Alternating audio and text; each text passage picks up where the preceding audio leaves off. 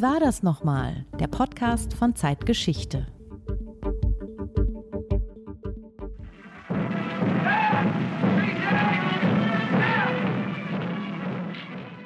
Wir sehen Soldaten mit Tropenhelmen und im Hintergrund dicke Mauern, die nicht in Europa stehen.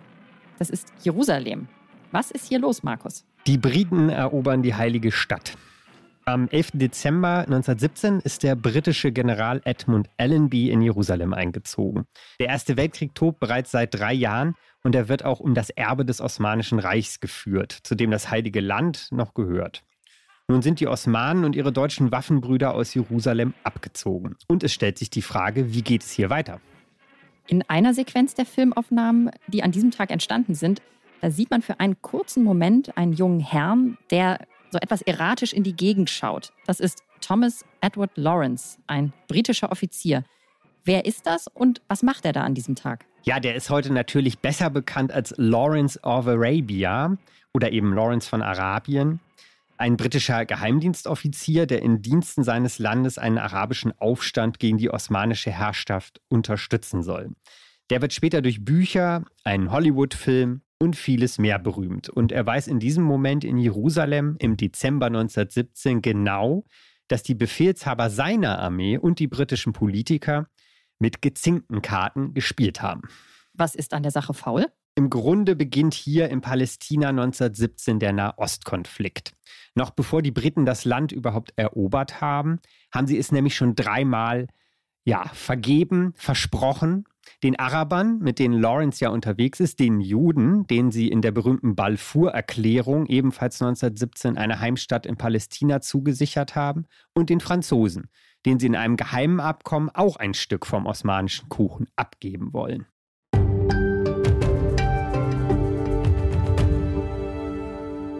Das ist Wie war das nochmal? Der Podcast von Zeitgeschichte. Heute mit Judith Scholter, Redakteurin von Zeitgeschichte. Und Markus Flor, Redakteur von Zeitgeschichte.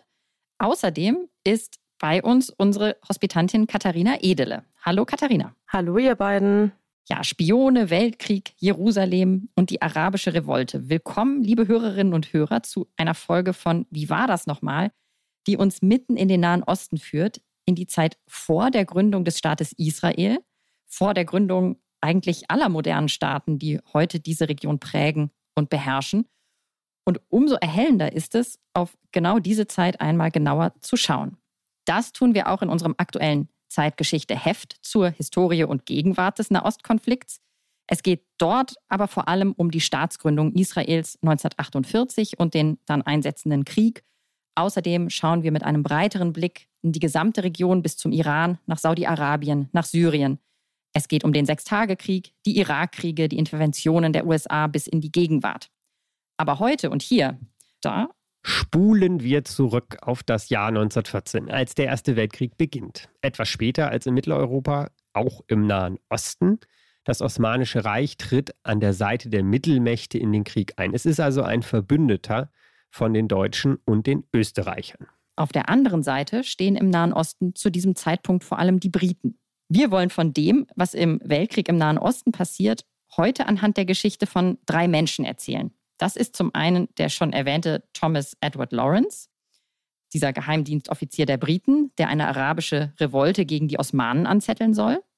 Und zum anderen ist da ein jüdisches Geschwisterpaar, die Aaron-Sohns, Aaron und Sarah, Aaron-Sohn.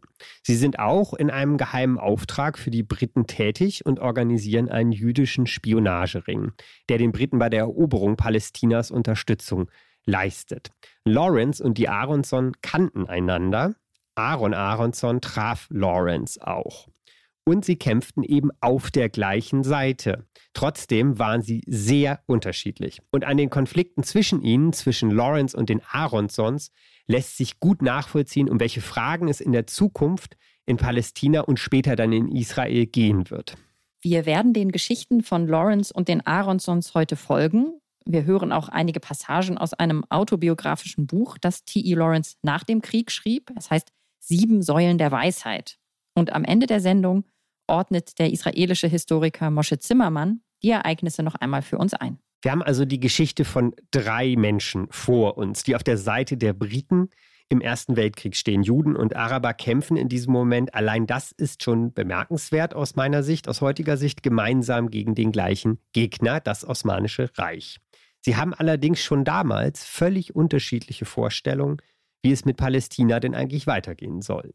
Lawrence und seine arabischen Verbündeten und auch die Aronsons erhoffen sich von der Zukunft auf jeden Fall Freiheit und Unabhängigkeit für ihr jeweiliges Volk. So, jetzt geht's los. Wir beginnen die Geschichte mit der zu Unrecht am wenigsten bekannten Persönlichkeit aus unserem Trio, Sarah Aronson, eine Jüdin aus Palästina, geboren als Kind jüdischer Einwanderer aus Rumänien. Sie wird 1890 in Sichron Yaakov geboren. Das ist ein Ort an der Küste zwischen Tel Aviv und Haifa. Die Eltern von Sarah und ihren Brüdern gehören zu den Gründern dieses Ortes, der auf einem südlichen Ausläufer des Karmel-Höhenzuges liegt. Und 25 Jahre später, 1915, ist Sarah dann allerdings in Konstantinopel, der Hauptstadt des Osmanischen Reiches, das sie allerdings am Ende jenes Jahres fast fluchtartig verlässt. Katharina, du hast dich mit Sarah Aronson beschäftigt. Warum ist sie denn damals in Konstantinopel und wohin ist sie jetzt unterwegs? Man könnte sagen, Sarah Aronson ist auf dem Weg nach Hause, vielleicht auch ein wenig auf der Flucht. Sie hat 1914 einen jüdischen Geschäftsmann in Konstantinopel geheiratet. Aber die Ehe lief echt nicht besonders gut. Außerdem hat sie große Sehnsucht nach ihrer Heimat. Also entschloss sie sich, zurückzukehren. Das ist damals aber allerdings gar nicht so einfach, denn es sind ja Kriegszeiten. Wie müssen wir uns das dann vorstellen? Ist sie zu Fuß unterwegs oder zu Pferd? Hm, tatsächlich mit dem Zug. Ende November 1915 besteigt sie die Bahn auf der asiatischen Seite Konstantinopels, im berühmten Bahnhof Haidar Pascha. Die Reise selbst ist dann aber echt ein Abenteuer für sich. Fast einen Monat ist sie unterwegs in Zügen voll Soldaten, Schmutz und Kot. Dabei wird sie auch Zeugin schrecklicher Dinge. Sie sieht tote und verhungernde Menschen, Armenier und Angehörige anderer Minderheiten, die von türkischem Militär zusammengetrieben werden, geschlagen, erschossen. Das sind die Verbrechen türkisch-osmanischer Behörden an den Armeniern, Assyrern und anderen, vor allem christlichen Minderheiten. Sie wird da also Zeugin dieses Völkermords. Der Völkermord an den Armeniern, den Assyrern und auch griechischen Christen auf dem Gebiet des Osmanischen Reiches würde sicher eine komplette eigene Sendung rechtfertigen. Aber unser Thema ist heute ein anderes. Wir wollen trotzdem diesen Moment nutzen, um einen Blick auf dieses gesamte Osmanische Reich zu werfen, in dem das alles ja geschieht. Und seine Situation zum Jahreswechsel 1915-16, als es ja zu diesem Völkermord kommt. Markus, in welchem Zustand befindet sich das Reich in diesem Moment? Ja, nicht in einem besonders guten. Man muss wohl sagen, dass es schon seit einiger Zeit ein scheiterndes Großreich ist. Den kranken Mann vom Bosporus hatte der russische Zar Nikolaus I. das Reich ja bereits Jahrzehnte vorher Absichtsreich genannt.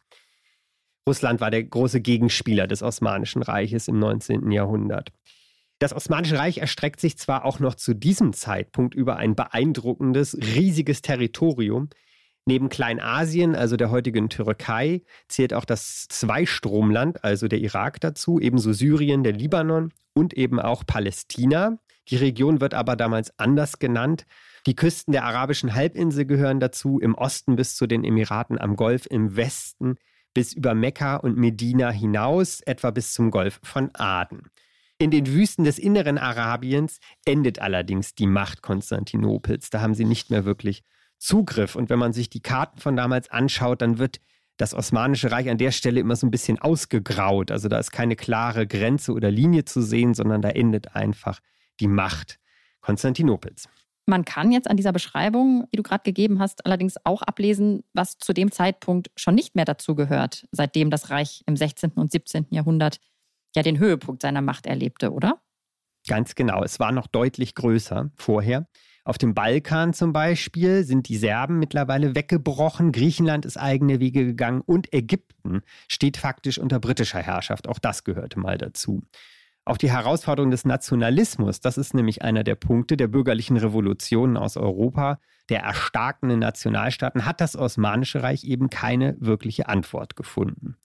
Und auch in Arabien bilden sich eben kleine Zellen einer Nationalbewegung. Und nach Kriegsbeginn droht der Scherif von Mekka, Emir des Hedjas wird er auch genannt, mit einer Revolte. Das ist sozusagen der Hüter der heiligen Städten in der islamischen Welt gewesen. Keine unwichtige Figur. Das ist in etwa die Gesamtlage, in der im Jahr 1915 der Völkermord an Armeniern und Assyrern beginnt. Ganz kurz dazu noch eine Frage. Du hast den Emir des Hedjas genannt. Was ist denn der Hedjas? Der Hedjas ist die Gegend der arabischen Halbinsel, die im Westen ans Rote Meer grenzt. Das ist eine Bergregion. Sie, liebe Hörerinnen und Hörer, können sich das auf jeden Fall schon mal vergegenwärtigen, denn das wird noch wichtig in unserer Geschichte. Deswegen habe ich das gerade nochmal nachgefragt. Ich wusste es nämlich auch nicht so ganz genau, was das eigentlich ist. Es ist keine kleine Region, muss man sagen. Also es ist schon, wenn man sich die Entfernung da anguckt, das ist schon ordentlich, ordentlich Gegend der Hedjas. Okay. Oder auch Hijaz sagt man auch manchmal, aber auf Deutsch sagt man eher Hedjas. So, wir kommen jetzt aber zurück zu Sarah Aronson. Die wird ja, wie wir gehört haben, eher zufällig Zeugin des Genozids. Was löst das in ihr aus, Katharina? Ja, sie ist regelrecht schockiert, traumatisiert. Und das sind wohl zwei Dinge, eine Angst und eine Überzeugung, die sich bei ihr verfestigen. Die Angst, dass genau das Gleiche den Juden im Osmanischen Reich blühen könnte.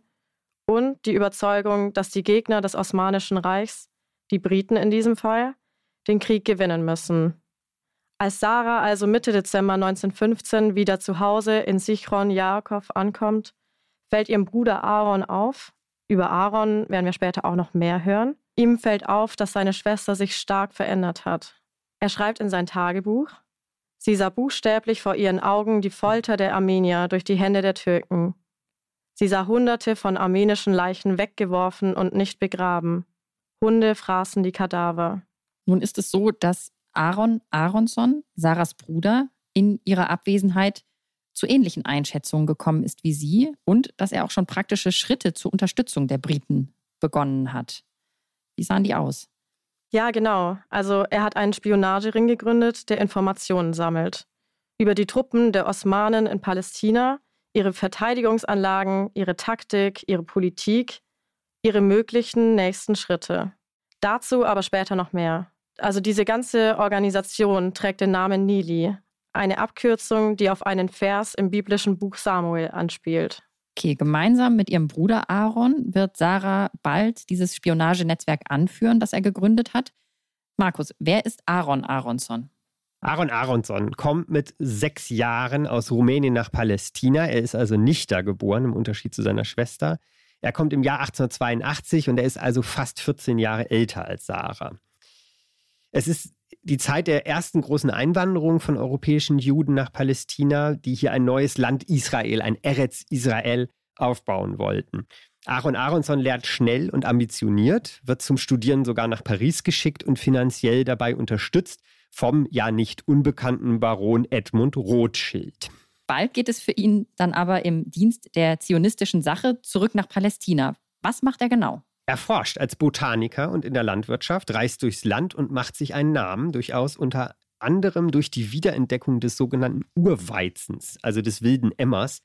Und der wächst, also er findet ihn tatsächlich im Jordangraben, also 100, 200 Meter unter Null, unter Meeresspiegel, aber auch auf dem Hermonberg, also fast 1000 Meter oberhalb. Und das bedeutet, das muss ein sehr widerstandsfähiges Gewächs sein, das man gut einsetzen kann. Und 1910 gründet Aronson dann mit US-Unterstützung, mit Geld aus den USA, also eine landwirtschaftliche Forschungsstation in der Nähe von Atlit. Das ist ein Ort an der Küste, nicht weit von Sichron Yaakov, also an der palästinensischen Küste zwischen Jaffa und Haifa, könnte man sagen, aber eher Richtung Haifa, ebenfalls am Fuß des Karmelberges. Am Anfang stellt er dort aus Prinzip arabische und jüdische Arbeiter an und empfiehlt auch den arabischen Bauern den Anbau von Urweizen, um das Land zu ernähren und zu entwickeln. Aaron Aronson ist sehr technikbegeistert und importiert moderne landwirtschaftliche Geräte aus Europa, immer das Neueste, was es gibt, mit denen dann seine Arbeiter aber nicht immer so gut umgehen können. Außerdem ist er, das ist noch eine kleine Besonderheit, wohl der erste Besitzer eines Autos in Palästina und mehrerer Fahrräder. Die bringt er seinen Schwestern aus Paris mit. Es dürften also auch die ersten Fahrräder in Palästina gewesen sein. Außerdem zählt Aronson mit einem Schrittzähler jeden Tag, wie viele Kilometer er zurückgelegt hat. Er führt darüber sogar Buch, findet sich in seinem Tagebuch. Und er hat leider ein sehr aufbrausendes Wesen und bei aller Bildung und allem Genius Ihn plagt auch eine ausgewachsene Unfähigkeit zur Diplomatie. Also ein ziemlich schillernder Charakter, zum Teil, also klingt so ein bisschen seiner Zeit voraus. Schrittzähler kennt man ja auch von heute. Interessant. Aber als der Krieg dann 1914 beginnt, ist Aaron Aronson nicht unmittelbar auf der Seite der Briten. Warum nicht? Naja, damit steht er im Jeschuf, also in der jüdischen Bevölkerung in Palästina und eigentlich auch in den jüdischen Gemeinden in aller Welt nicht so ganz alleine. Also eher durchaus für die Mehrheit. Die meisten Juden in Palästina versuchen eher den Kopf einzuziehen und hoffen, dass der Krieg möglichst bald vorbei äh, ist und sie nur irgendwie durch diese Zeit kommen. Einige, aber auch eine Minderheit stellt sich auf die Seite Konstantinopels, also sozusagen auf die sich verteidigende Seite in diesem Fall. Nur eine Minderheit wünscht sich eine Eroberung durch die Briten, die gibt es auch, aber es ist auch eine Minderheit. Jedenfalls bis 1915 bis die Horrornachrichten vor den Massakern an den Armeniern ins Land dringen. Das ändert die Situation nochmal. Und da wechselt dann auch Aaron Aronson die Seiten. Also zumindest innerlich wechselt er sie, ja. Er hat aber bis zu dem Zeitpunkt recht gute Kontakte zu den osmanischen Behörden. Der Gouverneur Cemal Pascha, der in Damaskus residiert, nicht in Jerusalem, beauftragt Aronson, eine Heuschreckenplage zu bekämpfen, zum Beispiel. Also er will seine Expertise haben, weil Aronson schon einer der Menschen ist, der sich in dieser Zeit in Palästina mit am besten mit dem Naturraum und den Insekten und ähm, den Zusammenhängen auskennt. Und eine Heuschreckenplage sucht also Palästina heim, von Süden her, vom Sinai. Und um sie zu bekämpfen, reist Aronson quer durchs Land bekommt einen Auftrag vom Gouverneur Cemal Pascha und dann bekommt er eben auch Zugang zu, ich sage jetzt mal, kritischen Einrichtungen der Armee. Er muss Pläne, Karte, Karten, Listen erstellen, um die Heuschrecken bekämpfen zu können.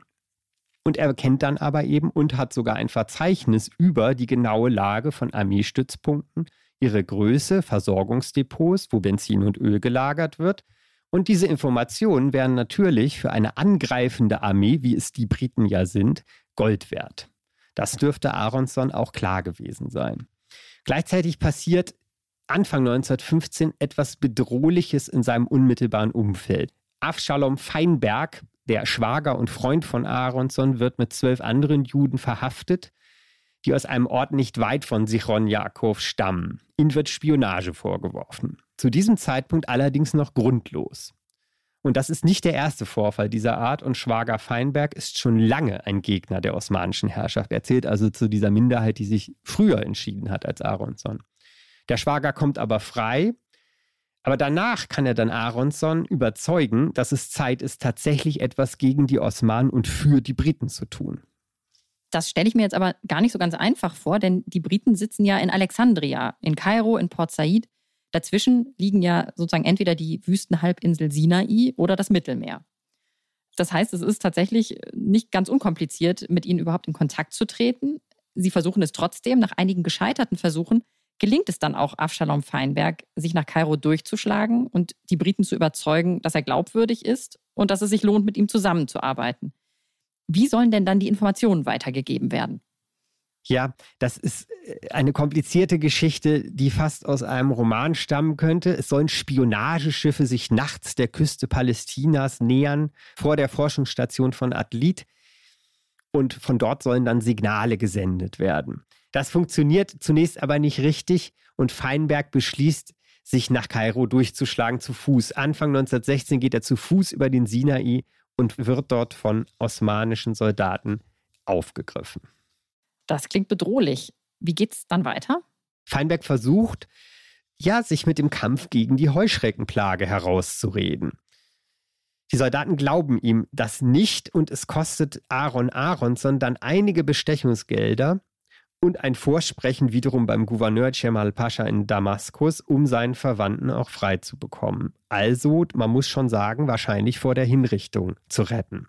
Shemal Pascha gilt mittlerweile als schlechter. Er hat einen ganz bösen Ruf, denn er gilt den Menschen als einer der Hauptverantwortlichen für den Völkermord an, den Armeniern und Assyrern auf jeden Fall in seinem Machtbereich. Aronson gelingt es aber nicht nur, Feinberg frei zu bekommen, tatsächlich frei zu bekommen, sondern er überzeugt Cemal Pascha, dass Palästina vor einem neuen Schwarm Heuschrecken geschützt werden müsse der auch tatsächlich unterwegs ist. Und Shemal Pascha erteilt ihm wiederum den Auftrag, ihn zu bekämpfen. Und diese Aufgabe, die nutzt Aronson nun aber zum Aufbau seines Spionagerings und hackt einen Plan aus, damit sozusagen endlich so richtig mit den Briten in Kontakt zu treten. Markus, erzähl uns mal die tatsächlich ziemlich unglaublichen Details dieses Plans. Ja, der ist tatsächlich unglaublich. Aronson weiß, wie schlecht die osmanischen Truppen ausgestattet sind. Er hat sie ja beobachtet, kartiert, alles Mögliche über sie aufgeschrieben. Und er weiß vor allem, dass sie zu wenig Öl haben. Nun hat Aronson in einer wissenschaftlichen Zeitschrift gelesen, dass es ein neues Verfahren gibt, aus Sesamöl brauchbaren Brennstoff herzustellen. Und zwar haben das Wissenschaftler in Deutschland hinbekommen. Darin sieht Aronson nun eine Chance. Als er bei Shemal Pascha vorspricht, erklärt er ihm die Technik oder er weist ihn darauf hin und dass sie den Osmanen im Nahen Osten helfen könne und dass er selbst Aronson nach Deutschland reisen müsse, um sie zu studieren. Das ist schon wieder so eine unglaubliche ja, Parallele, sozusagen E-Fuels anno 1916. Geht denn Cemal Pascha tatsächlich auf diesen Plan ein? So ist es. Cemal stellt Aronson eine Reiseerlaubnis aus, die er unbedingt braucht, um in dieser Zeit reisen zu können allein also im Osmanischen Reich oder im Bereich der Mittelmächte. Aber er weiß ja nicht, dass Aronson noch weiter will. Dann schlägt Aronson sich über Konstantinopel in einer etwa vier Monate dauernden Reise nach Wien durch und dann nach Berlin. Von dort gelingt ihm dann auch tatsächlich der Sprung über die Grenze ins neutrale Dänemark. Und dort kommt er auch tatsächlich in Kontakt mit britischen Agenten. Aronson geht dann an Bord eines Schiffes das ihn von äh, Kopenhagen über Schottland in die USA fahren soll, angeblich. Also das Schiff fährt da auch hin, aber er hat nicht vor, an Bord zu bleiben. Bei einem Stopp auf den Orkney-Inseln holt die britische Grenzpolizei ihn vor den Augen aller anderen Passagiere aus dem Schiff und verhaftet ihn als Spion einer fremden Macht. So geht die Nachricht dann zurück nach Konstantinopel und auch nach Damaskus zu Cemal Pascha. Alles ist aber von Aronson mit den Briten verabredet. Offiziell sitzt Aronson nun angeblich in irgendeinem britischen Internierungslager irgendwo auf der Welt. Tatsächlich beginnt nun ernsthaft die Arbeit des Spionagerings Nili. Die Briten befragen ihn lange und erkennen, dass die sensiblen Informationen über die osmanische Verteidigung und die politischen Entscheidungen in Palästina, die Nili ihnen bieten kann, von hohem Wert sind. Aber sie trauen Aronson nicht so richtig. Schließlich trifft Aronson in London dann auch den Diplomaten Mark Sykes, einen der Planer des Sykes-Picot-Abkommens, das im Mai 1916 geschlossen wurde und mit dem die Briten und die Franzosen den Nahen Osten aufgeteilt hatten, noch bevor das Osmanische Reich eigentlich besiegt war. Und dieser Sykes erkennt in Aaron, Aronson, ein Werkzeug, um seine sagenhaften Pläne für den Nahen Osten ins Werk zu setzen. Worüber sprechen die beiden? Mark Sykes präsentiert Aronson einen sagen wir mal, gewagten Plan. Aus seiner Sicht sollen die Araber, die Armenier und die Juden gemeinsam einen Aufstand gegen Konstantinopel organisieren und die Briten so zum Sieg führen oder ihnen dabei helfen. Seiner eigenen Übereinkunft mit den Franzosen, das Sykes-Picot-Abkommen, läuft das zwar irgendwie zuwider. Den einen wird die Unabhängigkeit versprochen, mit den anderen teilt man in Kolonialherrenart das gleiche Gebiet untereinander auf. Aber Mark Sykes Politik ist in erster Linie von einem romantisierenden Blick auf den Nahen Osten geprägt und auf die Menschen dort und halt von ja, britischer Großmachtgeste und nicht so viel von Realitätssinn oder kluger Abwägung. Ende November 1916 wird Aaron Aronson dann tatsächlich nach Kairo geschickt im Auftrage der Briten. Allerdings ist sein Status relativ unklar und auch wer eigentlich für ihn zuständig ist. Aber er hat immerhin den Auftrag, sein Netzwerk Nili für die Briten von Ägypten aus nutzbar zu machen. Okay, es kann also im Grunde losgehen. Aronson ist zurück im Nahen Osten in Kairo. Und hier tut sich jetzt aber interessanterweise auch auf der anderen Seite Palästinas, wenn man so will, etwas, auf der arabischen Halbinsel, genauer in Mekka. Die arabische Revolte hat begonnen. Der von dir bereits einmal erwähnte Scherif von Mekka, Hussein, hat den Paschas in Konstantinopel die Gefolgschaft aufgekündigt. Schon 1916 im Juni. Der Scherif, Oberhaupt des Hauses der Haschemiten, betreibt aber durchaus ein doppeltes Spiel. Er hat mit den türkisch-osmanischen Paschas lange verhandelt, ob er auf ihrer Seite bleibt. Und er beginnt den Aufstand erst, als Konstantinopel Truppen in seine Richtung losgeschickt hat. Offiziell, um die Abwehr zu verstärken, aber natürlich versteht der Scherif das als indirekte Drohung. Und der Scherif hat sich von den Briten auf der anderen Seite zusichern lassen, dass sie ihn unterstützen bei dem Versuch, König eines großarabischen Königreichs zu werden, das sich natürlich aus Gebieten des Osmanischen Reiches zusammenstellen müsste. Jetzt habe ich eben so ein bisschen salopp gesagt, dass das Ganze in Palästina schon spielt, aber eigentlich beginnt diese Geschichte ja in Mekka, was jetzt nicht unbedingt Teil Palästinas ist. Soll denn Palästina, das eigentliche Palästina, auch zu diesem zukünftigen Königreich gehören? Tja, darüber streiten die Historikerinnen und Historiker. Es wird in den Gesprächen mit den Briten damals zwischen dem Scherifen und dem Hochkommissar von Ägypten, McMahon hieß der, weder ausdrücklich einbezogen noch ausgenommen. Vielleicht auch, weil es eben im Osmanischen Reich keine eigenständige Entität, kein Verwaltungsbezirk ist, sondern es ist aufgeteilt und zum Teil hierhin, zum Teil dorthin. Ein Land ist es in dieser Zeit eigentlich vor allem aus der Sicht der Juden, die es eben Eretz Israel nennen, oder aus Sicht der Christen womöglich auch, das Heilige Land. Und vielleicht noch für eine kleine Fraktion von politisch interessierten Arabern, die die Zeitung Philastin gründen, 1911 in Jaffa und Jerusalem. Die haben zu dieser Zeit übrigens im Grunde ja das gleiche Ziel wie die Zionisten, eine Unabhängigkeit von Konstantinopel. So, jetzt haben wir aber gehört, die Briten unterstützen den Scherifen. Der hat sich das zusichern lassen. Und sie schicken ihm, jetzt kommt er endlich ins Bild, den heute bekannten Verbindungsoffizier nach Arabien, Thomas Edward Lawrence. Wir schreiben den Jahreswechsel von 1916 zu 1917. Lawrence ist Offizier des militärischen Geheimdienstes der Briten, der sich eigentlich wie Aaron Aronson bislang in Kairo aufhält. Er ist ein Archäologiestudent und schon lange durch Arabien und speziell durch Palästina gereist. Und er hat sein Studium mit einer Arbeit über die Kreuzfahrerburgen dort abgeschlossen. Bislang hat er also vor allem Karten gezeichnet und Berichte verfasst. Warum wird jetzt gerade er zu den Haschemiten geschickt? Lawrence, den wir ja heute als Lawrence von Arabien kennen, hat drei Schlüsselqualifikationen. Darum wird er losgeschickt. Er spricht Arabisch erstens, zweitens kann er übersetzen und drittens kann er mit Sprengstoff umgehen. Die Briten wollen den Haschemiten deutlich zeigen, dass die Revolte von ihnen unterstützt wird. Sie wollen sie natürlich auch ein wenig kontrollieren und sie wollen sie überhaupt am Leben halten.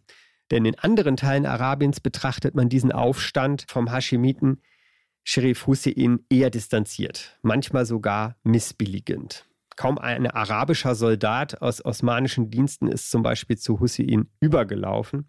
Und bereits im Spätsommer 1916 haben die Briten darum zur Unterstützung des Scherifen Kanonenboote an die Küste des Hedjas, da ist er wieder geschickt. Außerdem Gewehre und Gold und eben Offiziere wie Thomas Edward Lawrence. Er ist natürlich keinesfalls alleine dort das scheint nur mittlerweile so, nach Hollywood-Filmen und allerlei literarischen Adaptionen. Es gibt noch viele andere Offiziere wie ihn, die als Verbindungsoffiziere fungieren sollen. Aber genau, Lawrence ist eben sozusagen ein ganz besonderer Nachruhm zuteil geworden, für den er zum Teil selbst verantwortlich ist. Zum Teil sorgen sozusagen noch während des Krieges Berichte in Zeitungen und im Radio in aller Welt dafür, dass er bekannt wird und eine Revue, die kurz nach dem Krieg durch die westliche Welt tourt, also man kann sagen, er wird noch zu Lebzeiten zum Helden einer Abenteuersaga. Lawrence schreibt auch eben an der eigenen Version dieses Geschehens, die unter dem Titel Sieben Säulen der Weisheit dann 1926 erscheint.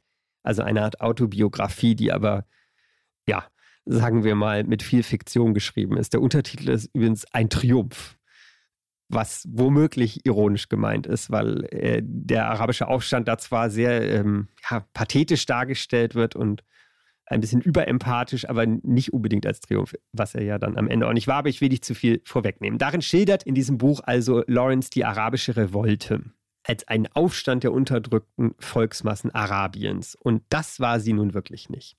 Um T.E. Lawrence ein wenig näher zu kommen, wollen wir uns aber genau in diesen Text einmal ein wenig hineinhören. Und zwar gibt es von der Übersetzung der sieben Säulen der Weisheit ein Hörbuch, das bei Audiobuch im Saga Egmont Verlag erschienen ist, gelesen vom Schauspieler, Sprecher und Dramaturgen Frank Arnold.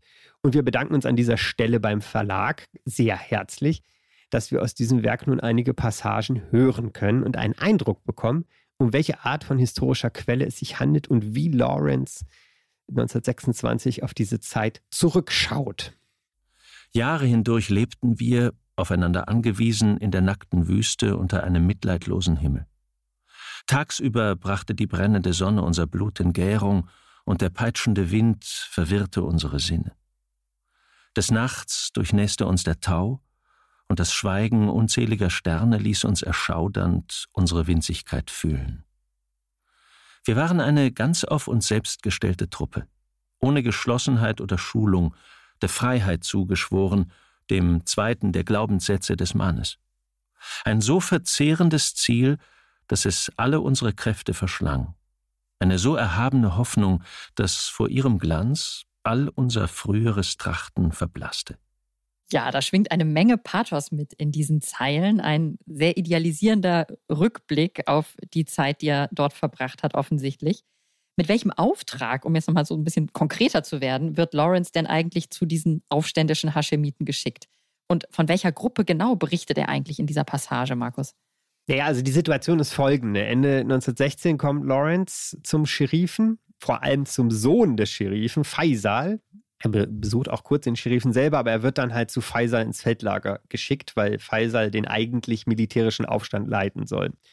Das liegt im Hedjas, also in eben jenem Bergland der westlichen Küste Arabiens nördlich von Mekka. Und schon kurz nach seiner Ankunft beginnt Lawrence, seine Uniform gegen arabische Gewänder zu tauschen damit die Beduinen, und das ist eben eigentlich die Gruppe, zu der er kommt und die er da beschreibt, damit er aussieht wie die Beduinen, damit er ist wie sie. Nach seiner Darstellung bitten sie ihn darum, die Gewänder anzulegen. Da keine Kamera dabei ist, kann man das jetzt weder bestätigen noch widerlegen, aber na gut, er ist auf jeden Fall im Beduinendress unterwegs. Das ist auf den Fotos von damals deutlich zu sehen. Er inspiziert die Truppen der Haschemiten, worüber er den Briten dann nach Ägypten Rapport erstatten soll, womit also wie sie ausgestattet sind, was für Waffen sie haben, wie kampffähig sie sind. Und der Rapport geht natürlich unter anderem an den von mir eben schon einmal erwähnten britischen Hochkommissar für Ägypten, Henry McMahon. Lawrence erinnert sich an eines der ersten Treffen mit Faisal und seinen Truppen beim Ort Cave. Am nächsten Morgen war ich früh auf und ritt allein nach Cave zu Faisals Truppen hinaus, um ihrer Stimmung gleich selber den Puls zu fühlen. Eile tat Not, denn ich musste in zehn Tagen Eindrücke sammeln, für die ich eigentlich viele Wochen der Beobachtung gebraucht hätte. Und hier bedurfte es eines sehr wachen Berichterstatters. In diesem Gelegenheitskrieg wurde das geringste Versagen höheren Orts mit Genugtuung aufgenommen, gewissermaßen als Bestätigung der vorgefassten Meinung des Generalstabes, der sich McMahon starrsinnig anpasste. Ich aber glaubte an die arabische Bewegung und war, schon bevor ich hierher kam, der Überzeugung, dass sie den wirksamen Hebel bilden würde zur Aufteilung des türkischen Reiches. Doch bei den Herren in Ägypten fehlte meist das rechte Vertrauen, und man hatte ihnen eine falsche oder mangelhafte Kenntnis des arabischen Krieges beigebracht. Gab ich nun eine lebendige Schilderung vom Geiste dieser Romantiker in den Bergen rings um die heiligen Städte, so gelang es mir vielleicht, Kairo für die weiteren notwendigen Hilfsmaßnahmen zu gewinnen. Kairo zu gewinnen, also da schwingt schon einiges an Überzeugung von der eigenen Bedeutung mit. Er sieht sich also selber in der Position, jetzt äh, die Briten, die in Kairo sind, von seinem Auftrag zu überzeugen und davon, dass, dass er hier an einer wichtigen Sache arbeitet. Und er identifiziert sich eben auch sehr, sehr schnell mit der Sache Faisals und der Araber und distanziert sich von seinen ja eigentlichen Auftraggebern von den Briten. Mit kurzen Unterbrechungen bleibt er jetzt an der Seite des haschemitischen Prinzen Faisal, der die Truppen gegen die Osmanen führen soll.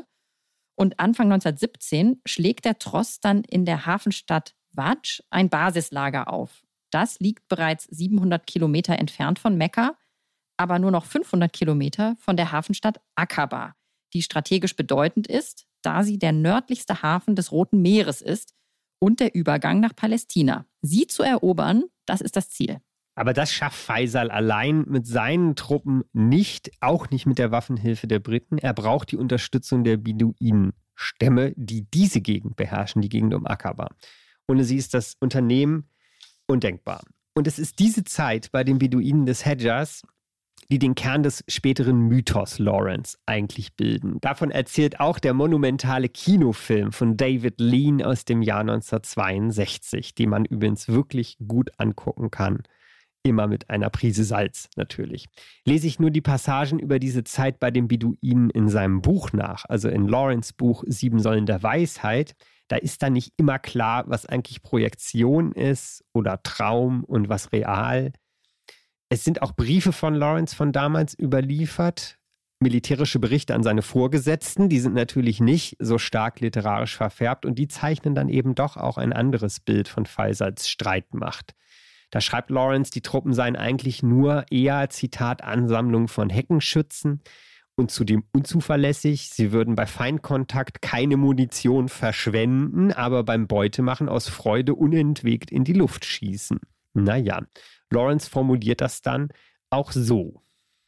Ihre skrupellose Habgier machte sie erpicht auf Beute und spornte sie an, Bahngeleise aufzureißen, Karawanen zu plündern und Kamele zu stehlen, doch waren sie zu unabhängigen Sinnes, um sich einem Kommando zu beugen oder in Masse zu fechten.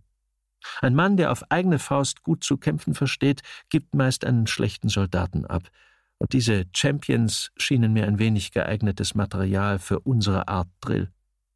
Dieser Hedgerskrieg war sozusagen der Kampf eines felsigen, öden Berglandes selber, dem die wilden Horden seiner Bewohner nur zu Hilfe kamen, gegen einen Feind, der von den Deutschen so überreich ausgerüstet war, dass ihm fast die Fähigkeit verloren ging zu einem derartigen regellosen Kleinkrieg. Die wilden Horden seiner Bewohner. Dieser Blick ist jetzt schon deutlich kolonial gefärbt. Und heute würde Lawrence wohl einen Shitstorm nach dem anderen ertragen müssen mit seinem Buch und erst recht mit seiner Art, sich zu kleiden im Beduinengewand, den Krummdolch im Gewande. Eine Kleinigkeit noch, die reiche Ausstattung durch die Deutschen, das ist wohl auch eine Übertreibung. Die Deutschen haben die osmanischen Truppen nicht besonders reich ausgestattet, schon gar nicht äh, die, die im Hedjas gekämpft haben. Deutlich wird hier aber auch, der hehre Kampf um eine arabische Freiheit ist zum guten Teil eben etwas, was vor allem Lawrence sich wünscht. Ja, wenn man sich das klar macht, dann ist es natürlich auch interessant daran zu denken, dass ja auch die Haschemiten selbst, also vor allem Sherif Hussein, Faisals Vater, im Hintergrund bis zum Schluss mit Shemal Pascha verhandeln, dem Statthalter in Damaskus, ob er ihnen nicht vielleicht noch mehr bieten könne als die Briten. Also auch das gehört zur historischen Wahrheit und dazu, wie viel Unterstützung dieser arabische Aufstand denn jetzt eigentlich hatte. Also da wurde schon ganz genau geguckt, auch wo es, äh, hingehen könnte. Aber Faisals Truppen gemeinsam mit den Beduinen und Lawrence an der Spitze gelingt dann im Sommer 1917 tatsächlich der militärisch-strategische Coup, von dem wir schon sprachen. Sie erobern tatsächlich den osmanischen Stützpunkt in Aqaba.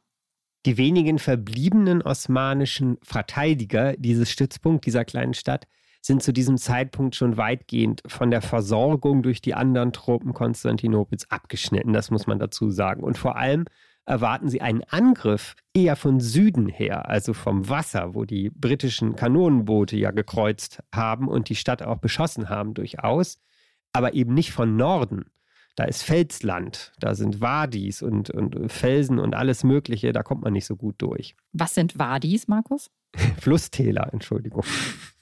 Genau, und eines dieser Flusstäler nutzen Lawrence und Pfizer dann auch, um die Stadt zu attackieren. Aber die Kanonen der Stadt zeigen eben nach Süden. Das ist natürlich ein strategischer Vorteil. Den, den kennt Lawrence oder den kennt Pfizer und das ist Teil ihres Plans. Also gelingt der Sturm und dazu hören wir noch einmal Lawrence im Originalton. Wir saßen ab, um den Strom unserer Leute vorüberziehen zu sehen. Lange Reihen erhitzter, leerer Gesichter, in denen nichts zu uns sprach. Seit Monaten war Akaba das Ziel und der einzige Gegenstand unseres Wollens gewesen. Wir hatten keinen anderen Gedanken gehabt, keinen anderen Gedanken haben wollen als diesen einen. Nun, da das Ziel erreicht war, fühlten wir uns ein wenig enttäuscht über diese Menschen, die ihre äußerste Kraft an eine Aufgabe gesetzt hatten, deren Vollendung dennoch nichts Wesentliches in ihnen weder in geistiger noch körperlicher Beziehung veränderte. Der Hunger riss uns aus unseren Betrachtungen. Zu unseren 500 Mann waren jetzt noch 700 Gefangene und an die 2000 erwartungsvolle Verbündete gekommen. Wir hatten kein Geld, außerdem auch keine Möglichkeit, etwas zu kaufen, und vor zwei Tagen zum letzten Mal etwas zu essen bekommen. Zwar besaßen wir in unseren Reitkamelen einen Fleischvorrat, ausreichend für sechs Wochen, aber es war eine armselige und dabei höchst kostspielige Nahrung. Machten wir allzu ausgiebigen Gebrauch davon, so waren wir späterhin zur Unbeweglichkeit verurteilt. Beim Abendessen wurden wir uns über die dringende Notwendigkeit klar, zu den Engländern nach Suez, 150 Wüstenmeilen weit Nachricht zu schicken und ein Entsatzschiff zu erbitten. Ich beschloss, die Reise selbst zu unternehmen, wählte acht Mann, meist Howetat, als Begleitung auf den leistungsfähigsten Kamelen unserer Truppe. Lawrence macht sich also per Kamel nach Kairo auf, um von dort Gold und Essen per Schiff nach Akaba zu schicken. Er wird im Hochgefühl nach Kairo zurückkehren, von einem unbedeutenden Kartenzeichner der Armee zu einem Kriegshelden aufgestiegen zu sein. Und Lawrence, das ist für den Fortgang unserer Geschichte von großer Bedeutung, glaubt die arabische Seele nun besonders gut zu kennen. Ja, eigentlich ist er ja selbst einer von ihnen geworden. Araber, das sind für ihn vor allem eben die Beduinen des Hedjas, ihre Stämme. Einer ist eben der Stamm der Howeitat, den er da gerade noch genannt hat. Es gab aber auch sehr viel mehr. Das ist aber vielleicht der bekannteste. Und die Oberschicht von Mekka und Medina, also die Herrscherfamilie der Haschemiten. Das setzt er irgendwie gleich und in eins und das sind alles die Araber. Dass es noch viele andere Araber gibt, die eben nicht an dem Aufstand teilgenommen haben und sich auch nicht dazu solidarisiert haben, das äh, ignoriert er irgendwie. Die zahlreichen Araber unter den Truppen der Osmanen, da kämpften viele Araber natürlich, die seinem Kleinkrieg, wie er es da genannt hat, zum Opfer fielen, die waren in seiner Logik, ja, weiß ich auch nicht, Kollateralschäden vielleicht oder hatten halt nicht so recht erkannt, was gut war für sie. Außerdem verbucht Lawrence es als arabische Eigenart, das muss man wohl so sagen, dass die Kämpfer in erster Linie, also die Beduinenkämpfer, durch Beute und Bezahlung zum Kämpfen zu motivieren waren. Der deutsche Historiker Peter Thorau hat nachgerechnet, dass Sherif Hussein bis zum Sommer 1917 um die zwei Millionen Pfund von den Briten bekommen hat für den Aufstand. Nach historischen Umrechnungstabellen wären das heute etwa 180 Millionen Pfund, also nach aktuellem Kurs etwa 200 Millionen Euro. Ja, politisch treibt Lawrence aber vor allem ein Thema um. Er will mit Faisal unter allen Umständen weiterkämpfen, nach Norden ziehen und ihm einen triumphalen Einzug in Damaskus bescheren, wo ja immer noch Cemal Pascha regiert, der Statthalter der Osmanen. Ja, Lawrence Kalkül geht folgendermaßen. Er weiß, dass die Briten und Franzosen den Nahen Osten eigentlich schon am Kartentisch untereinander aufgeteilt haben. Sykes-Picot ist das Stichwort. Das Sykes-Picot-Abkommen und die erstrebte Unabhängigkeit, für die Pfizer und der Scherif kämpfen, stehen aber eben zueinander im Widerspruch. Aber einem Faisal, der siegreich in Damaskus einzieht, von den Volksmassen bejubelt als neuer König Arabiens, das ist so das Bild, das Lawrence äh, vorschwebt, dem könnten Frankreich und Großbritannien dann sein erstrittenes arabisches Reich doch eigentlich nicht verwehren oder wieder abnehmen. Und dafür will er sich nun auch in Kairo einsetzen bei den britischen Verantwortlichen, bei den Generälen, bei den Planungsstäben.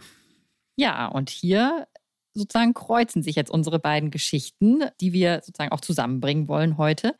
Denn am gleichen Ort in Kairo wartet ja zu diesem Zeitpunkt Aaron Aronson darauf, dass endlich, endlich der Kontakt zu Nili und den, zu den Seinen in Adlit hergestellt wird.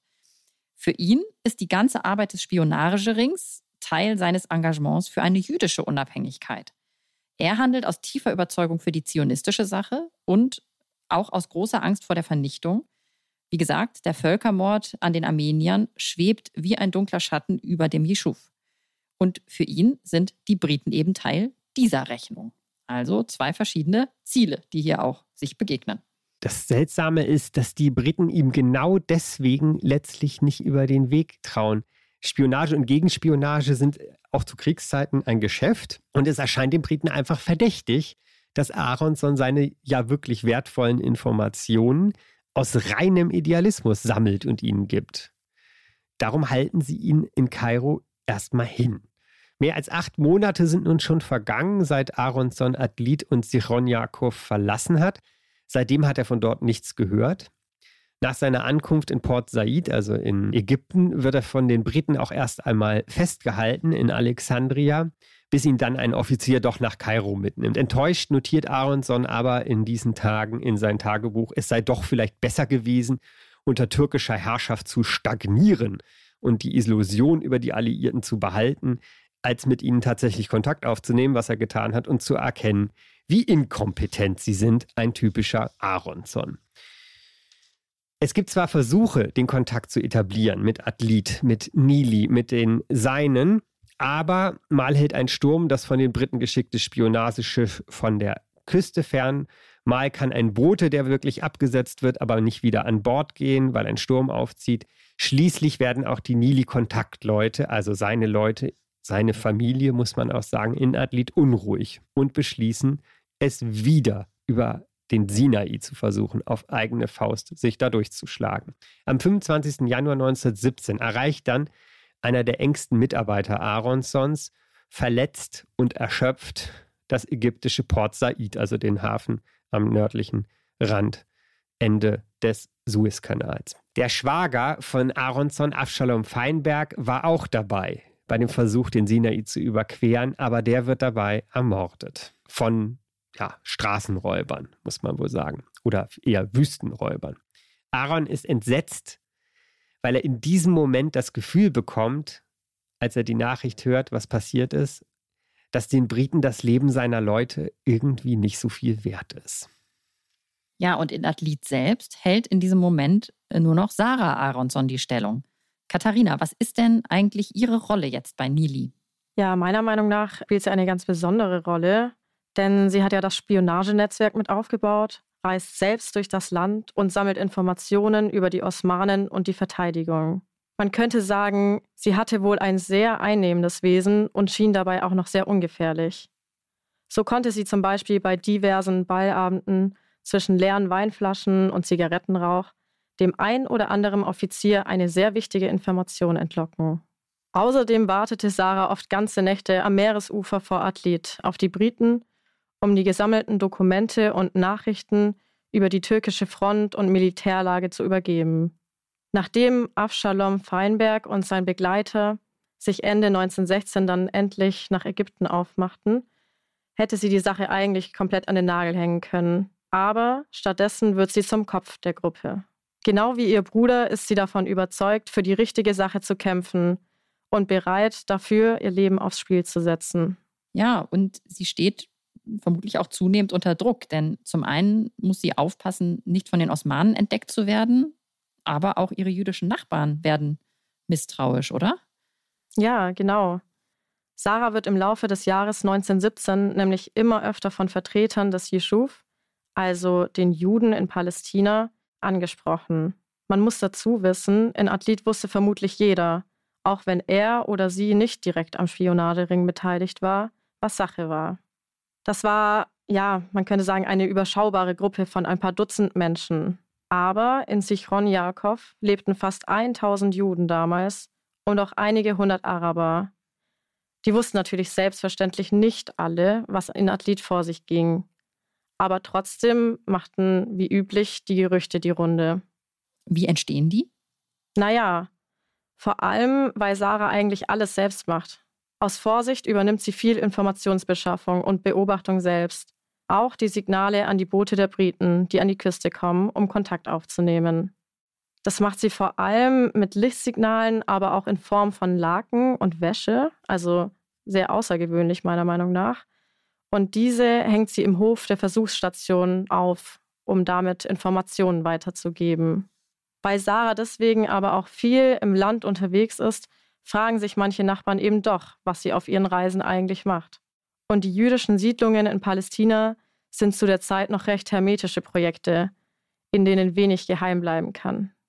Aber um das nochmal festzuhalten, der Spionagering ist nun eben wirklich fest etabliert und auch Aaronsons Position in Kairo bessert sich. Er wird ernster genommen und seine Informationen über Palästina, über Land und Leute, oder nicht nur seine Informationen, auch die seiner Schwester, also die Informationen der Aaronsons von Nili, über Palästina, über Land und Leute, eben die fließen in die Handbücher und Briefings der britischen Militärs ein.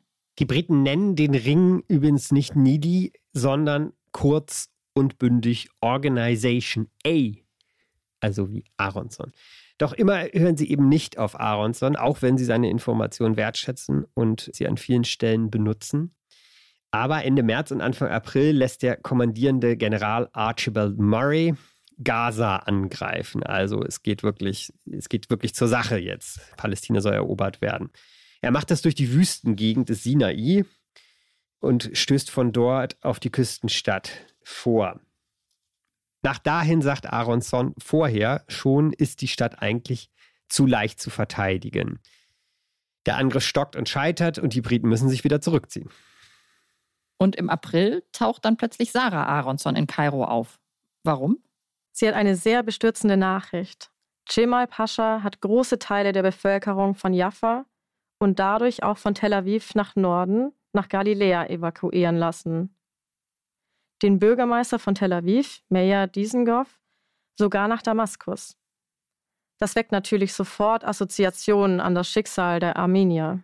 Genau es scheint sich das zu bewahrheiten, was ja eine der Antriebskräfte zur Gründung von Nidi war. Es droht anscheinend den Juden in Palästina tatsächlich das gleiche Schicksal wie den Armeniern. Es ist zumindest nicht auszuschließen. Und Aaron Aronson tritt über die Kanäle des Geheimdienstes und der Diplomatie der Briten nun eine öffentliche Kampagne gegen Cemal Pascha los, in der er eindringlich davor warnt, was das Schicksal der Juden Palästinas sein wird oder sein kann, wenn die Briten ja, wenn die Briten das Land nicht erobern.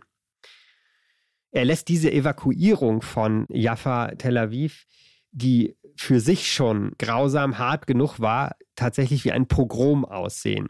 Das entspricht nicht der Realität. Ein bekannter britischer Funktionär hilft ihm dabei, diese Nachricht zu verbreiten. Es ist der alte bekannte Mark Sykes, einer der Schöpfer des Sykes-Picot-Abkommens. Und welchen Effekt hatte der öffentliche Aufschrei und diese Kampagne über die Evakuierung denn dann? Sie hatte vor allem einen Effekt auf die jüdischen Gemeinden in aller Welt, in Europa und Amerika und eben natürlich auch auf die zionistische Bewegung, die ja ein Teil dieser Gemeinden war. Es war bis dahin für die Juden in aller Welt überhaupt nicht klar, auf wessen Seite sie oder die Juden in Europa, Amerika, auf welcher Seite sie in diesem Krieg eigentlich stehen sollten. Denn unter Juden fürchtete man wirklich als Macht nicht unbedingt Deutschland, Österreich, auch nicht die Osmanen, sondern Russland. Von dort flohen die Juden vor Pogromen und Verfolgung. Oder waren sie auch geflohen in den Jahren und Jahrzehnten zuvor. Auf osmanischer Seite in diesem Krieg zu kämpfen, das war für manche Juden aus Palästina oder auch aus anderen Teilen des Osmanischen Reichs sogar gar keine Frage. Das haben sie gemacht. Der spätere israelische Staatsgründer Ben Gurion zum Beispiel oder der Außenminister, der erste Moshe Sharet. Sarah Aronson aber ist ja jetzt mit einem der Spionageschiffe nach Kairo gekommen, um Aaron diese Nachricht zu überbringen und zu beraten, was zu tun sei. Wie geht es dann weiter mit Nili und auch mit ihr? Naja, Aaron versucht mit Hilfe der Briten Sarah davon zu überzeugen, dass sie nicht zurückgehen soll. Das sei nämlich viel zu gefährlich und sie habe genug für die Sache getan. Jedoch vergeblich. Sie lässt sich nicht abhalten von der Sache und sie besteigt am 15. Juni 1917 wieder ein Spionageschiff, das sie zurückbringt. Es ist das letzte Mal, dass Aaron sich von ihr verabschiedet. Die Briten verhalten sich in der Sache Nili allerdings ambivalent. Auf der einen Seite wollen sie Sarah nicht wiederziehen lassen, auf der anderen Seite bürden sie dem Ring auf, neben der Informationsbeschaffung nun auch Hilfsgelder von Juden aus aller Welt in Form von Goldmünzen und Dynamit für Sabotageaktionen entgegenzunehmen und im Land zu verteilen. Das erhöht natürlich die Gefahr, entdeckt zu werden, immens. Aaron Aronson droht auch deswegen im Frühling 1917 mehrfach den Ring aufzulösen. Die Briten beachten nach seiner Ansicht elementare Grundregeln der Spionage nicht und verletzen sie naja, aus Personalnot, weil sie zu wenig Leute haben. Sie haben auch nur ein Schiff. Am Anfang haben sie noch mehrere Schiffe, die zur Küste fahren. Irgendwann ist es nur noch eins. Auch der Krieg in Palästina läuft ja nicht so richtig gut. Der zweite Angriff auf Gaza scheitert etwa zur gleichen Zeit, zu der übrigens Lawrence und die Beduinen Akaba erobern, also im Juli. Ende Juni tauschen die Briten General Murray gegen General Edmund Allenby aus. Und zu diesem entwickelt Aaron Aronson ein gutes Verhältnis. Der Brite schätzt seine Expertise. Aronson rät Mitte Juli 1917 General Allenby zwei Dinge. Erstens den Angriff im Süden solle er lieber durch die Negev-Wüste führen, nicht auf Gaza, sondern auf Beersheba, eine Stadt in der Negev-Wüste, eine Garnison, eine osmanische. Und dann erst im Küstenstreifen nach Norden ziehen. Das wird auch der Plan. mit dem Allenby tatsächlich Erfolg haben wird. Kurz zuvor hat nun aber auch ein gewisser Thomas Edward Lawrence Kairo erreicht, nach langem Kamelritt, wir haben das gehört, der in Akaba begann. Und man will schon fast sagen, selbstverständlich stehen sich Lawrence und Aronson dann auch bald in Kairo gegenüber. Am 12. August 1917 ist es soweit. Das Treffen läuft aber fürchterlich schief. Dabei wussten beide, Lawrence und Aronson, durchaus über den substanziellen Beitrag des jeweils anderen zum Vorrücken der Briten im Nahen Osten. Trotzdem stritten Lawrence und Aronson heftig. Und zwar über die Zukunft Palästinas. Dass Lawrence als Teil eines arabischen Großkönigreichs vor sich sah, regiert von Faisal und den Haschimiten und in dem die Juden vielleicht in Galiläa ein paar teilautonome Gemeinschaften für sich beanspruchen konnten. Aber Aronson schwebte natürlich etwas ganz anderes vor. Eine jüdische Unabhängigkeit, ein Staat, in dem wiederum für das arabische Element sehr wenig Platz zu sein schien. Der Streit zwischen den beiden kulminiert, so notiert Aronson später darin, dass er Lawrence entgegenwirft, die Juden würden eben einfach alles Land zwischen Gaza und Haifa aufkaufen und entwickeln Worauf Lawrence entgegnet, die Juden in Palästina hätten zwei Möglichkeiten. Entweder sie lernten sich unter einer arabischen Mehrheit zurechtzufinden oder man würde ihnen eben die Kehle durchschneiden.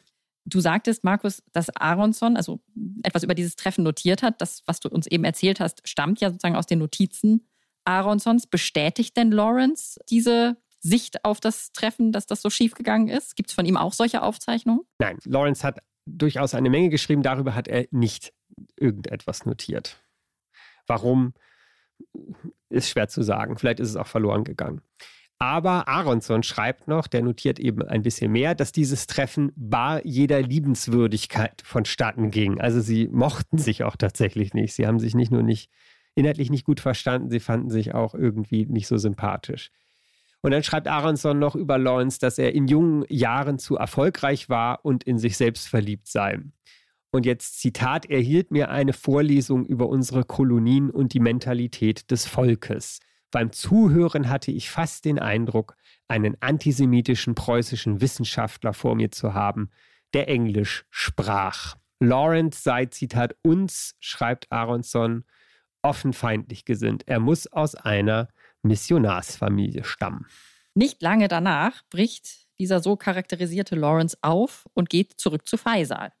Sie sollen jetzt, also Faisal und Lawrence, den Verkehr über die osmanische Hedjaz-Bahn lahmlegen. Das ist sozusagen ein Abzweig der Bagdad-Bahn Richtung Mekka. Das bedeutet Züge überfallen, Brücken sprengen, Sabotage. Im Spätsommer 1917 bereiten die Briten ihren von Aronson empfohlenen neuerlichen Angriff in Palästina vor. Jetzt wird es auch eng für Nili und speziell für Sarah Aronson. Sie hört nichts mehr aus Kairo und es kommen auch keine Schiffe. Zum Verhängnis wird ihr in dieser Lage eine der, ja, ich sag mal, riskanten Ideen der Briten. Sarah sollte nämlich Brieftauben schicken, wenn keine Schiffe kamen, was sie schließlich auch tut. Wahrscheinlich fangen osmanische Soldaten eine oder mehrere der Tiere ab, und nun sind sie eben sicher, dass es an der Küste jüdische Spione in britischen Dienst geben muss. In der Literatur wird das öfter sozusagen als der Moment des Entdeckens der Nili-Gruppe geschildert. Tatsächlich ist es aber auch so, dass zeitgleich, fast zeitgleich am 13. September 1917 der erste Lili-Spion wiederum auf dem Sinai festgenommen wird. Und der wird gefoltert und befragt. Und die Osmanen kriegen schon auch einiges raus. Die Briten unternehmen dann doch noch einen Evakuierungsversuch, denn die Nachricht, was los ist mit Nili, die dringt halt auch nach Kairo, also dass das Netzwerk kurz davor ist, entdeckt zu werden und womöglich alle seine Mitglieder verhaftet. Dieser Evakuierungsversuch wird aber, naja, er scheitert nicht, aber man kann sagen, er wird dann doch nicht von vielen Leuten wahrgenommen. Tatsächlich scheint nur eine Mutter mit ihrem Kind an Bord gegangen zu sein, alle anderen sind da geblieben als ein von den Osmanen gefasster arabischer Spion wiederum bei einem Verhör verrät, also auch in dieser Zeit, dass er von einem britischen Schiff an der Küste bei Adlit abgesetzt wurde, wissen die Osmanen auch, wo sie nach den jüdischen Spionen suchen müssen. Hier bewahrheitet sich also, was Aronson befürchtet hat. Die Briten sind zu nachlässig. Sie lassen Spione von verschiedenen Zellen sozusagen in einem Schiff fahren, was wiederum dazu führt, dass jemand, der verhaftet wird, jeweils anderen auch enttarnen kann, wenn er unter Folter etwas preisgibt zum Beispiel. Das macht man eigentlich nicht. Habe ich mir aus Spionagekreisen sagen lassen. In der Nacht vom 2. auf den 3. Oktober 1917 werden Atlit und dann auch Sichon Yaakov umringt von osmanischen Soldaten. Nach und nach werden die Nili-Leute verhaftet und Verstecke weiterer Spione entdeckt. Also Nili-Leute, die sich versteckt hatten in Häusern oder anderswo in Sichon Yaakov. Tagelang werden die Menschen von Nili öffentlich grausam gefoltert und gezwungen, wiederum weitere Versteckte preiszugeben. Katharina, wie ergeht es denn Sarah Aronson? Ist sie noch dort? Oh ja, sie ist noch dort. Natürlich gehen die Osmanen davon aus, dass ein Mann der Kopf der Verschwörer sein muss. Zunächst werden deshalb ihr Vater und einer ihrer Brüder gefoltert. Dann erst wird ihnen Sarahs Rolle klar. Vier Tage und vier ganze Nächte muss sie unvorstellbare Schmerzen ertragen. Aber Sarah schweigt. Schließlich sollen die Nidi-Leute und auch einige unbeteiligte Bewohner von Sichron Jakob nach Nazareth gebracht werden. Kurz vor der Abfahrt nimmt Sarah Aronson jedoch in einem unbemerkten Moment in einem Badezimmer einen versteckten Revolver zur Hand und feuerte eine Kugel auf sich ab. Sie stirbt allerdings nicht sofort, aber kurze Zeit später, am 9. Oktober 1917. Aaron Aronson bekommt davon erstmal nichts mit. Er ist schon im September 1917 nach London abgereist. Es deutete sich nämlich immer klarer an, das ist so ein bisschen eine Nebenspur, von der wir jetzt noch nicht so viel erzählt haben, dass die Briten den Juden in Palästina bald zumindest irgendeine Form von Unabhängigkeit zugestehen wollen. Aronson spricht dort mit Chaim Weizmann, den Namen kennt man vielleicht, einem der wichtigsten Vertreter der zionistischen Bewegung, später dann Staatspräsident Israels und er spricht mit ihm beim britischen Außenminister Arthur Balfour vor. Am 2. November 1917 kommt es dann dort beim Zusammentreffen des britischen Kabinetts in Whitehall zu einem denkwürdigen Moment. Weizmann sitzt neben Aronson in einem Vorraum vor der Tür des Kabinettssaals und wartet und äh, dann öffnet sich die Tür und wer kommt heraus? Mark Sykes, er öffnet sie und ruft Dr. Weitzmann, it is a boy.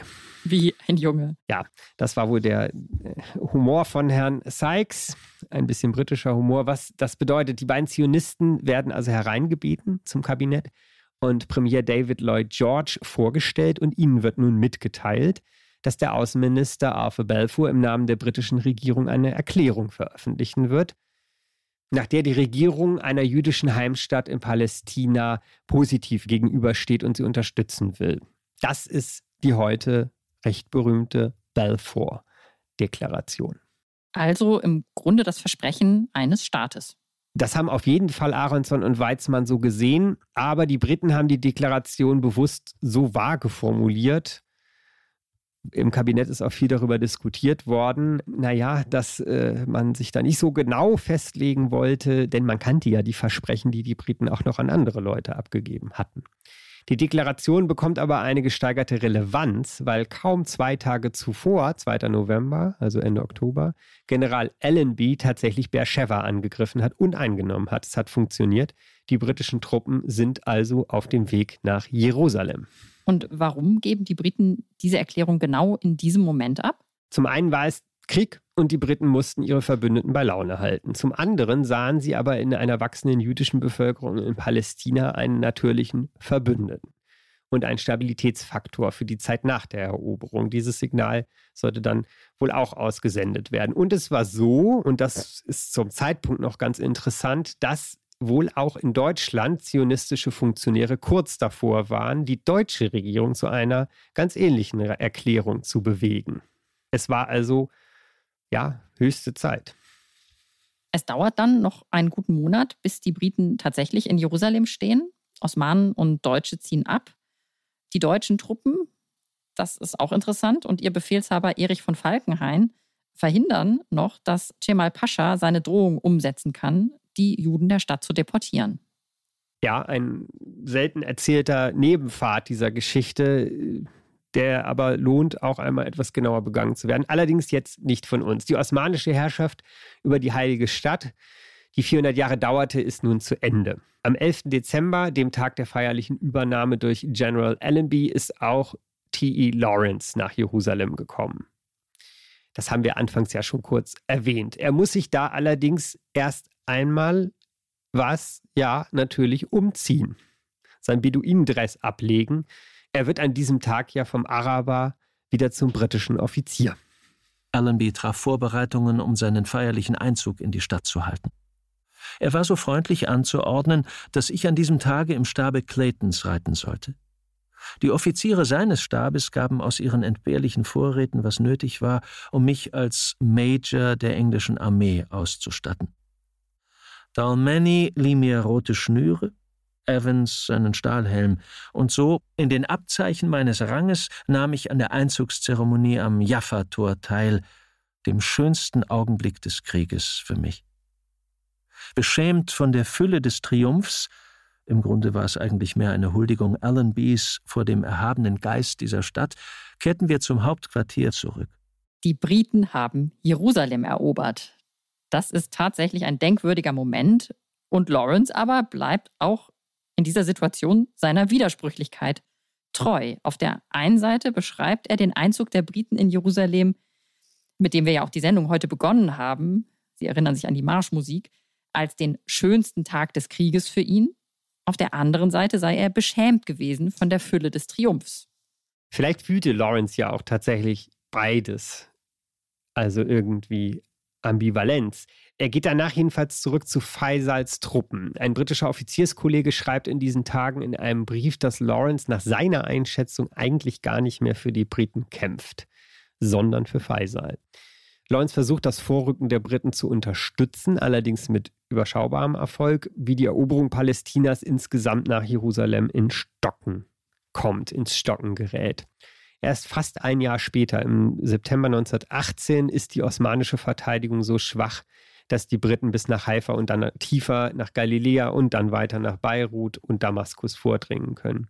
Adlit und Sichon Yaakov liegen also noch bis zum Sommer 1918 hinter der Front, also auf der osmanischen Seite. Und Aaron Aronson schifft sich am 16. November 1917, einige Wochen vor der Eroberung von Jerusalem, in Liverpool ein, um nach New York zu fahren. Er weiß da noch nicht, welches Schicksal seine Schwester und sein Vater sowie die weitere Familie und Freunde ereilt hat man muss fast sagen, er weiß es immer noch nicht. Also ist schon ja eine gewisse Zeit vergangen, aber damals gab es eben auch keine Kommunikationsmittel, die das so schnell zu ihm hätten tragen können. Als er am 1. Dezember 1917 bei der Zionistischen Föderation in New York vorstellig wird, bekommt er ein Telegramm überreicht. Da ist das Kommunikationsmittel, das ihm die bittere Wahrheit schildert. Er notiert in seinem Tagebuch, alle Hoffnung ist vergebens. Die zionistische Bewegung beschließt nun eine Kommission nach Palästina zu entsenden, also auch nach der Balfour-Deklaration natürlich, die Gespräche führen soll, um eine jüdische Unabhängigkeit dort tatsächlich konkret vorzubereiten. In Kairo trifft Aronson im Frühling 1918 mit dieser Kommission, mit der er mitreist, zwei seiner Brüder wieder, die ihm im Detail erzählen, wie bitter und blutig das Ende von Nili tatsächlich war. Und als Aronson kurz darauf mit einem Nachtzug von Kairo nach Gaza fährt, das gab es damals offensichtlich, und seit langer Zeit zum ersten Mal wieder in Palästina ist, ist sein Gemüt schwer und dunkel. Man kann es verstehen. Die zionistische Delegation behandelt ihn zudem noch wie einen Paria, weil die Arbeit von Nili innerhalb dieser Gruppe und auch unter den Juden in Palästina durchaus umstritten ist. Weizmann selbst zollt ihm aber durchaus Respekt, auch wenn die beiden sich öfter in die Haare kriegen. Chaim Weizmann ist es ja auch, der dann einen Abstecher zu Lawrence und Faisal in die Wüste macht, um die diplomatische Möglichkeit einer Zusammenarbeit mit den Arabern auszuloten. Auch das ist, ähm, finde ich, ein interessantes Detail dieser Geschichte. Ja, das ist völlig richtig. Und ein Jahr später, 1919, schließen sie dann im Vorfeld der Friedensverhandlungen von Paris den sogenannten Faisal-Weizmann-Pakt, das Faisal-Weizmann-Abkommen, in dem der haschimitische Prinz prinzipiell der Errichtung einer jüdischen Heimstatt in Palästina zustimmt, unter der Be äh, Bedingung allerdings, dass die Briten auch an einem freien arabischen Königreich arbeiten, also dem zur Existenz verhelfen. Also die Idee einer Zwei-Staaten-Lösung, wenn man so will. anno 1919. Auch Aaron Aronson soll als Experte der Briten bei den Friedensverhandlungen dabei sein. Er wird gebeten, eine Karte zu entwerfen, die in ihren Umrissen ein jüdisches Gemeinwesen in Palästina zeigen soll. Und er soll ausarbeiten, wie ein solches Land tatsächlich eben beschaffen sein müsste, damit es lebensfähig wäre. Das tut er auch, aber auf dem Weg nach Paris verunglückt Aronson mit seinen Plänen, mit seinen Ausarbeitungen. Das ist ein, ein Schlussakkord für dieses Leben. Das, auch das ist schwer zu glauben, was ist so passiert. Am 15. Mai 1919 nimmt er von London aus ein kleines Flugzeug. Es ist starker Nebel, viele Flieger sind gar nicht gestartet. Aber er findet einen Piloten und natürlich geht es schief. Was heißt hier natürlich, aber es geht schief und die Maschine stürzt über dem Ärmelkanal bei Calais ab. Aronsons Leichnam ist bis heute nie geborgen worden. Der Pilot schon, der liegt begraben, ich meine in Dünkirchen. Kommen denn Lawrence und Faisal nach Paris? Ja, aber sie haben nicht so viel Erfolg gegen die Franzosen und die Briten. Lawrence hatte zwar mit dem haschemitischen Prinzen Damaskus tatsächlich erreicht, also den Plan, den er sozusagen ausgeheckt hatte. Im Oktober 1918 wurde da auch durchaus gefeiert. Aber die europäischen Mächte erkennen Faisal trotzdem kein freies arabisches Königreich zu. Er versucht es dann noch selber, 1920 sich in Damaskus auszurufen zum König von Arabien oder von Syrien und dieses Reich zu erstreiten, aber er scheitert. 1921 wird er dann von den Briten als König vom Irak eingesetzt, sozusagen. Ist jetzt ein bisschen unfreundlich, wenn ich das sage, aber das ist ein bisschen der zweite Preis. Downs versteckt sich in den Jahren nach dem Krieg übrigens vor seinem Ruhm, vor seinem stetig anwachsenden Ruhm lebt ein sehr in sich gekehrtes Leben und verunglückt 1935 mit seinem, noch ein Unglück mit seinem Motorrad bei einer Fahrt in Südengland auf langer, gerader Strecke und stirbt. Noch ein Unglück.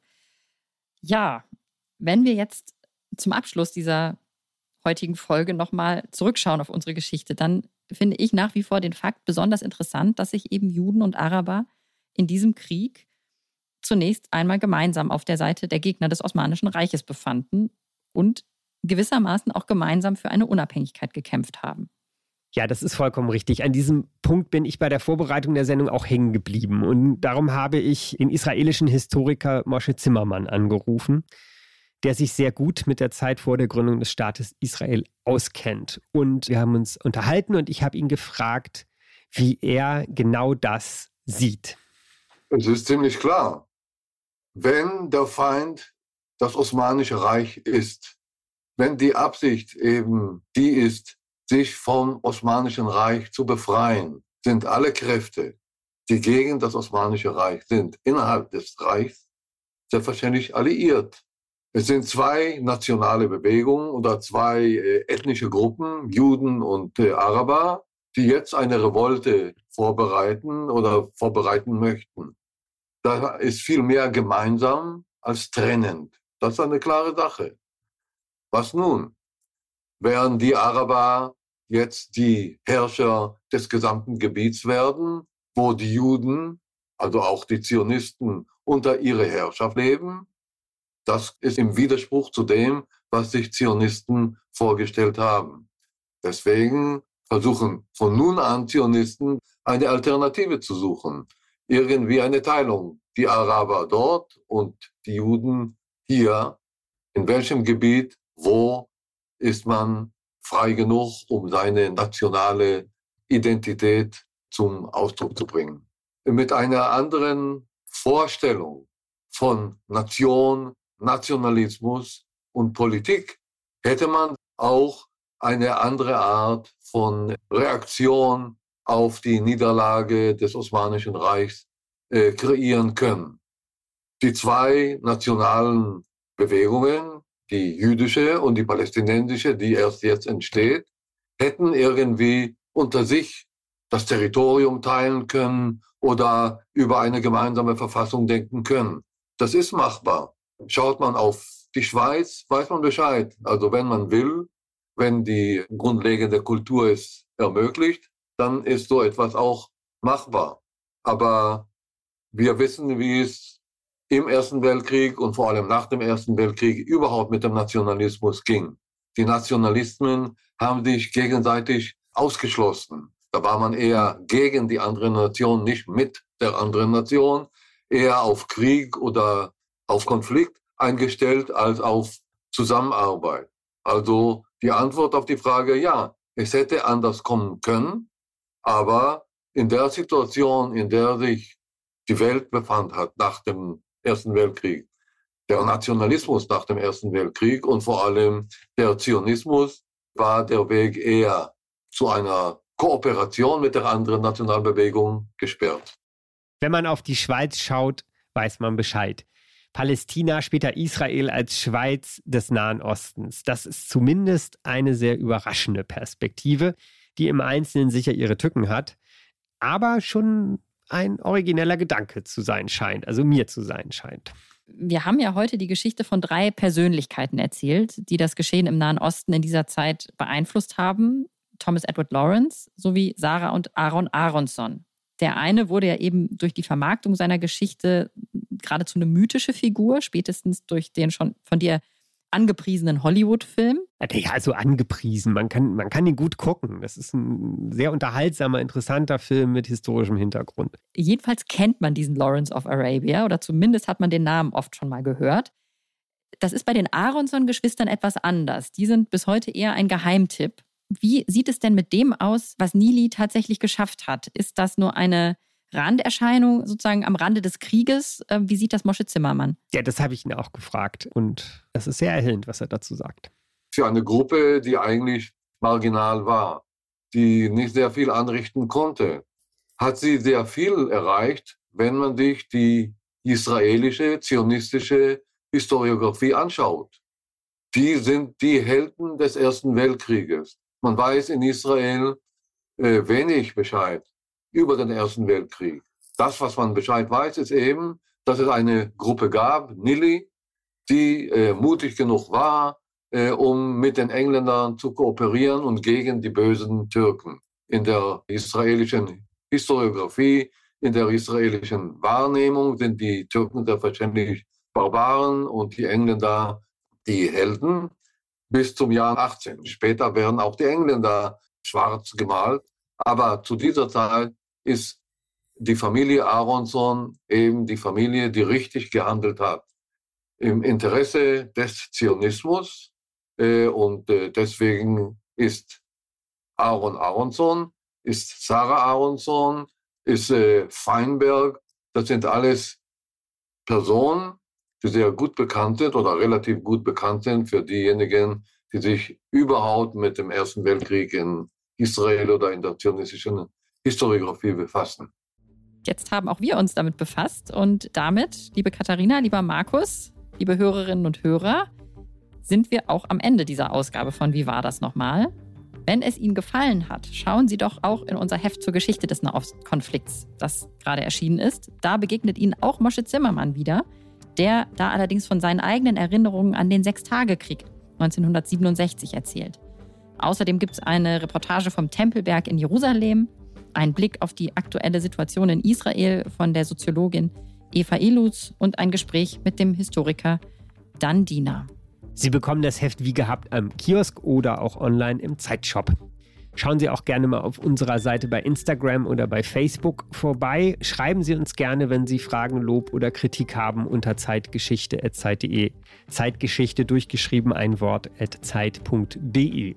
Und in unserer kommenden Folge, die wir dann live auf dem Podcast Festival von der Zeit und Zeit Online in Berlin produzieren, wird es um die Attentate und Friedensschlüsse im Nahen Osten gehen, in jüngerer Zeit um Yitzhak Rabin und Yasser Arafat, um Menachem Begin und Anwar al-Sadat. Ja, bis dahin. Auf Wiederhören. Tschüss. Ciao.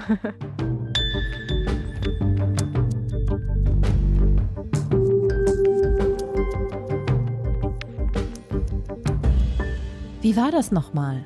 Ist der Podcast von Zeitgeschichte, produziert von Pool Artists.